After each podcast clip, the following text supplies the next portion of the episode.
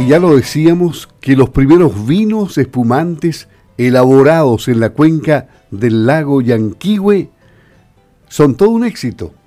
Hoy conversaremos con Claudio López. Él es el propietario y viñador. También le preguntaremos cuál es la diferencia entre viñador y viñatero. Él es el propietario entonces de Casa Clocker Pram.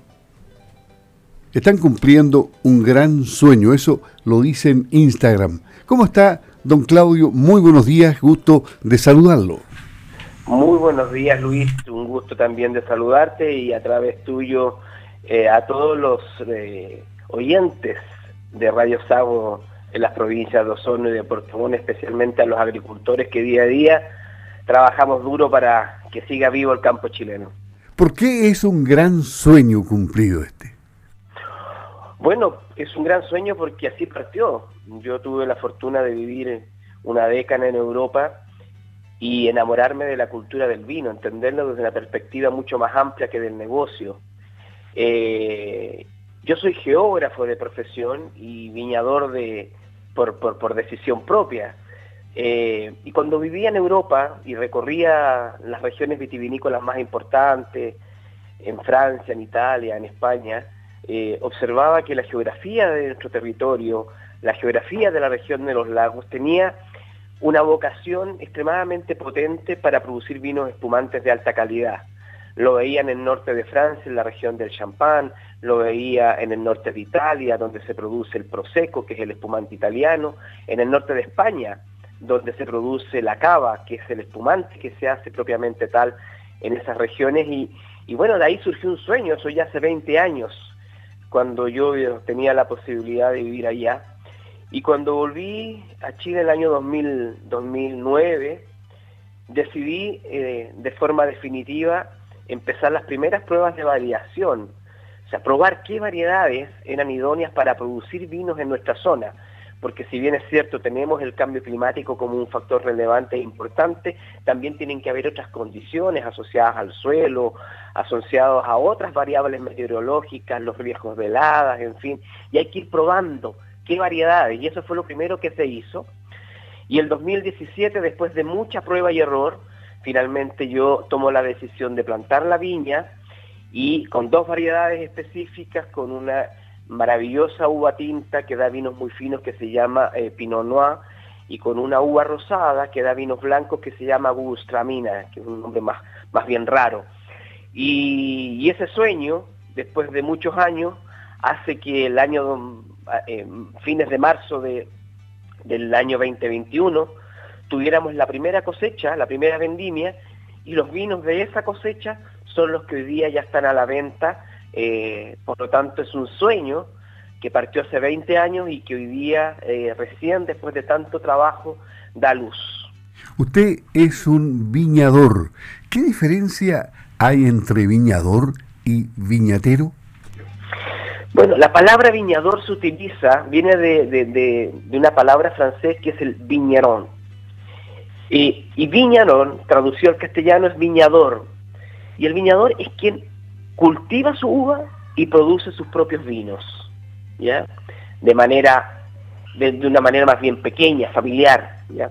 El viñador es, aquel, es aquella persona que, que se dedica al cultivo de la vid y que por lo general entrega su producto, o sea, la uva, a empresas más grandes para que elaboren los vinos. O sea, ese es el viñatero, perdón, ese es el viñatero. Ese es el viñatero. El viñador, como te digo, es aquella persona que cultiva sus uvas y se dedica también personalmente a elaborar sus propios vinos. Y en este caso es lo que yo hago.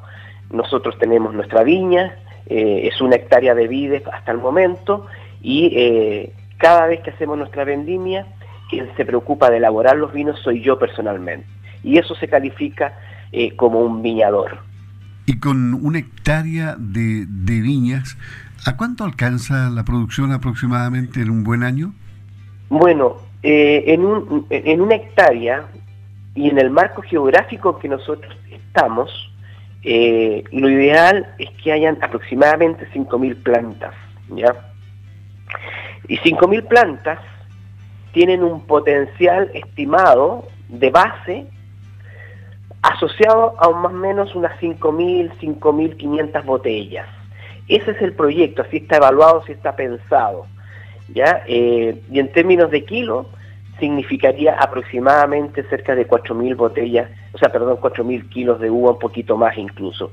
Como uno lo que busca es calidad y no busca cantidad de uva para producir buenos vinos, para producir vinos de alta calidad, hacemos un cauchol también muy exhaustivo a modo de no sobrecargar la planta y eh, obtener una uva que sea óptima en, su, en, su, en sus condiciones eh, de azúcares, de acidez, en fin, eh, de maduración a modo de tener vinos de alta calidad. ¿Y esto permitiría capturar algún mercado de nicho en el exterior o, solamente se restringe hasta ahora al mercado nacional? Bueno, este año nosotros recién partimos con nuestra primera vendimia y, eh, y, la producción que nosotros tenemos es de 720, 730 botellas. ¿ya? Es, la primera producción que tenemos. Eh, nosotros somos un producto de nicho, nosotros buscamos un producto del campo, pero que tenga un alto valor agregado y que tenga además un alto nivel de calidad para que pueda ser vendida a un nicho específico de consumidores del vino donde el factor precio es más bien irrelevante y lo que busca es singularidad, identidad, originalidad. El público, el consumidor de vinos de alto nivel, son esos elementos los que valora, los que busca y los que premia finalmente con la compra. Eh, nuestro vino espumante hoy día está en el mercado directo en la viña a 25 mil pesos la botella.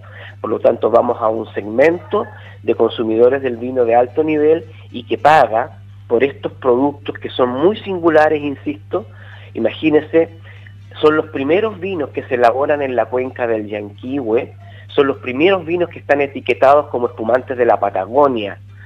Y esos vinos tienen condiciones organolépticas que son totalmente distintos a los que nosotros tenemos en el norte del país. Aquí nosotros tenemos tenemos un frío permanente, tenemos una lluvia permanente, si bien tenemos veranos que cada vez son un poco más calurosos y tenemos menos precipitaciones, aún los volúmenes de precipitación son muy altos, el frío es muy elevado en la mayor cantidad de tiempo, por lo tanto nuestros niveles de acidez, nuestros niveles de azúcar, los niveles de tanino, en fin, y de otros elementos que son importantes para hacer el vino son totalmente diferentes al norte.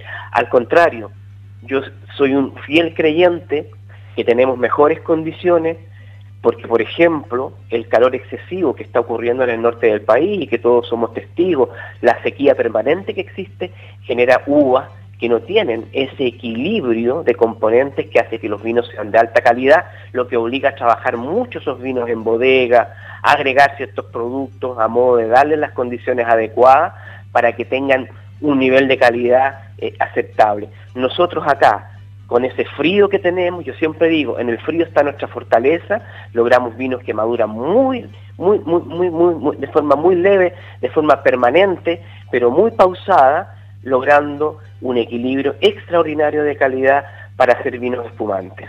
¿Cómo, cómo describiría usted eh, los vinos que tiene eh, en cuanto al cuerpo, eh, olor, color, sabor? ¿Cómo los describe? Bueno, yo tengo dos líneas de vino por ahora. Lo que se llama Blanc de Blanc es un vino, llamémoslo espumante, eh, blanco, ¿ya? que está elaborado 100% con eh, que es una cepa del centro de Europa, ¿ya? que fue una sorpresa absoluta. No fue una, una apuesta absoluta, porque es una cepa que no se utiliza por ciertas condiciones para elaborar vinos espumantes pero yo gustaba que las condiciones de frío me diera características muy distintas a las que se expresan en otros lugares del país.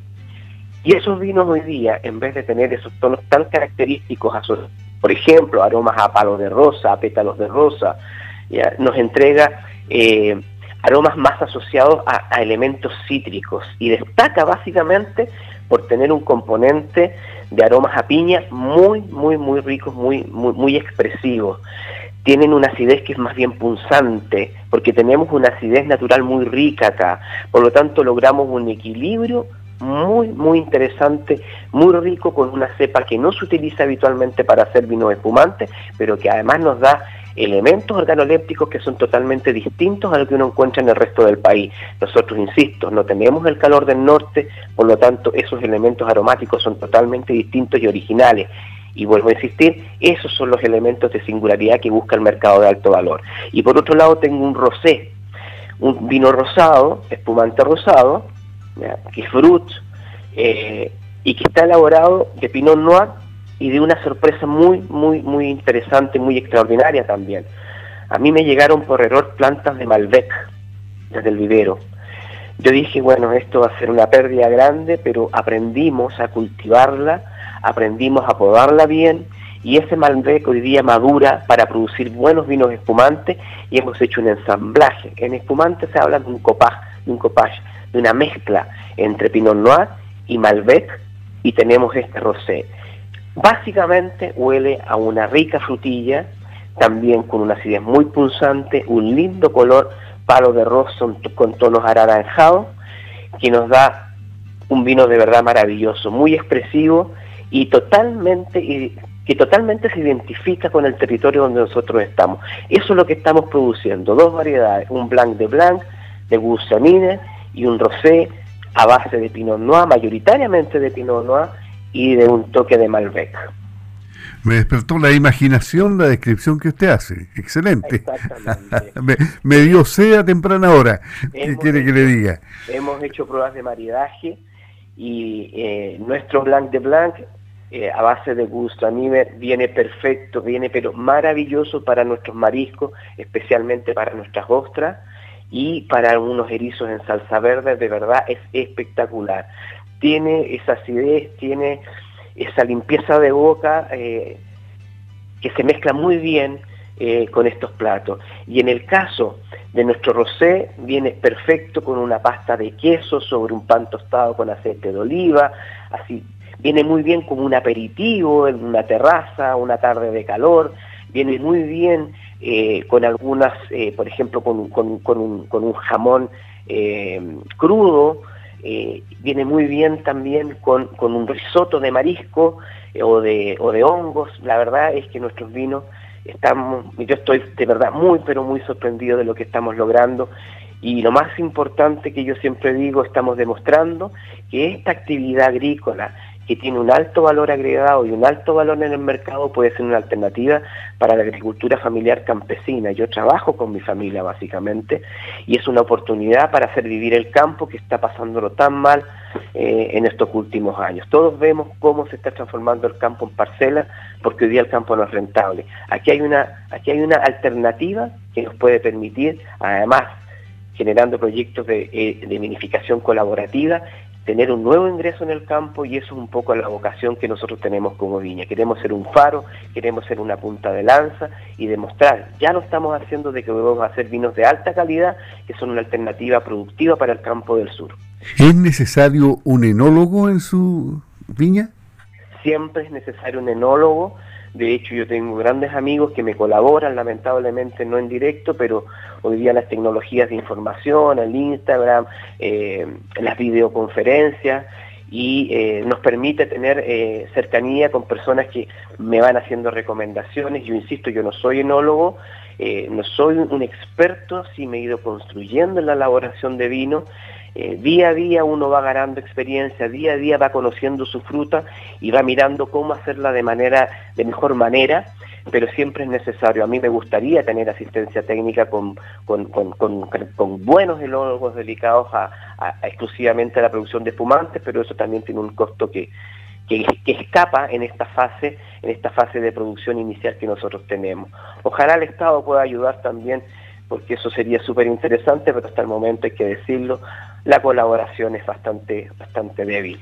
¿Y cuáles son las proyecciones comerciales que, que usted tiene? ¿Qué, ¿Cuál es el sueño a futuro?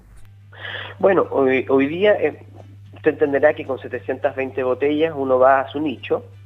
Nosotros queremos llegar en, el, en, un horizonte de cuatro años a producir unas 5.000, 5.200 botellas. Siempre vamos a ir apuntados a un nicho de alto valor y ese nicho de alto valor lo encontramos en el canal Oreca, o sea, en hoteles, restaurantes de alto nivel en el país, a Frutillar, por ejemplo, en el caso de nuestra zona, en Osorno, pero fundamentalmente en Santiago, ya donde está la población de alto consumo y de alto valor, donde también vamos a ir trabajando para poner nuestro producto eh, también eh, en esos segmentos, eh, los grandes restaurantes y los grandes consumidores de vino, como yo le digo, del mercado premium, que buscan este tipo de productos. También la idea de sacar el producto fuera del país es un tema muy interesante.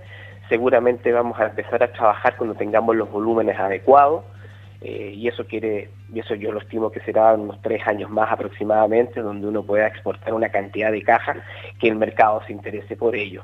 Importar hoy día eh, es una es una, una, tarea un poco difícil porque los volúmenes todavía no existen.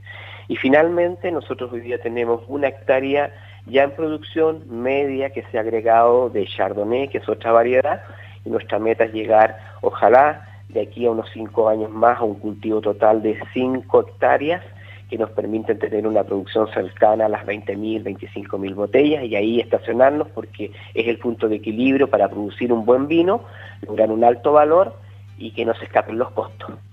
Perfecto. Después de esta entrevista vamos a leer una información que habla del uso de nitrógeno y CO2 esenciales en la elaboración y envasado de espumantes. ¿Cuál es la experiencia que usted tiene en esto? ¿Es esencial, como dice esta noticia? Sí, absolutamente. Yo tengo mi, en, la bodeguita, en el campo, ubicado en la comuna de Frutillar, en el sector de Pedernal, em, yo tengo mis estanques de, mis tubos de CO2 eh, y, de, y de nitrógeno. Básicamente lo que uno busca con el CO2 es aislarlo del oxígeno y evitar la oxidación. Entonces cada vez que uno hace un trasiego, incorpora una manguerita a la bomba que va cargando poquito a poco ciertos niveles de CO2, ese CO2 llega al estanque y forma un gorro que me aísla del oxígeno el vino y evito la oxidación. Eso es fundamentalmente el rol que yo juego con el CO2. Y en el caso del nitrógeno, juego un rol parecido, pero básicamente yo lo utilizo para embotellar. En el momento en que yo estoy embotellando mis vinos, se le aplica un chorro de CO2, que es un gas, ambos son gases nobles e inocuos, y viene el corcho y eso me hace una cápsula de aislamiento que evita que el aire que queda entre el corcho y el vino pueda afectar la calidad de él. Eso es esencial para poder tener un vino de alta calidad y evitar la oxidación o la intervención de algún agente que pueda contaminar el vino y perder la calidad, que eso es lo que uno siempre busca. Calidad, calidad, calidad es lo que yo digo, porque es la única manera de buscar productos, de tener productos de alto valor que eh, den las posibilidades de dar rentabilidad a los proyectos. Claudio López, propietario y viñador de Casa Clocker Pram los primeros espumantes en la cuenca del lago Yanquihue. Es un excelente conversador usted, transmite muy bien este sueño y deja abierta la puerta para una nueva entrevista para ir conociendo en detalle cómo va a avanzar este sueño que va hasta las 20 o 25 mil botellas. Esperemos que, que, llegue a esa meta en los años que usted señaló, cinco creo. Así es que muchas gracias por hablar con Campo al Día. Muy bien, pues muchas gracias Luis. Son los primeros vinos que, espumantes que se elaboran en la región de los lagos y tengo la idea y estamos trabajando con pequeños agricultores de que también la vitivinicultura se va a instalar en esta región como una actividad agrícola positiva y que le da posibilidades de seguir creciendo al campo sureño. Un gusto, muy bien, que esté excelente y que este año 2023 marque el futuro desarrollo en grande de su proyecto que ha sido un sueño convertido en realidad. Buenos días. Buenos días.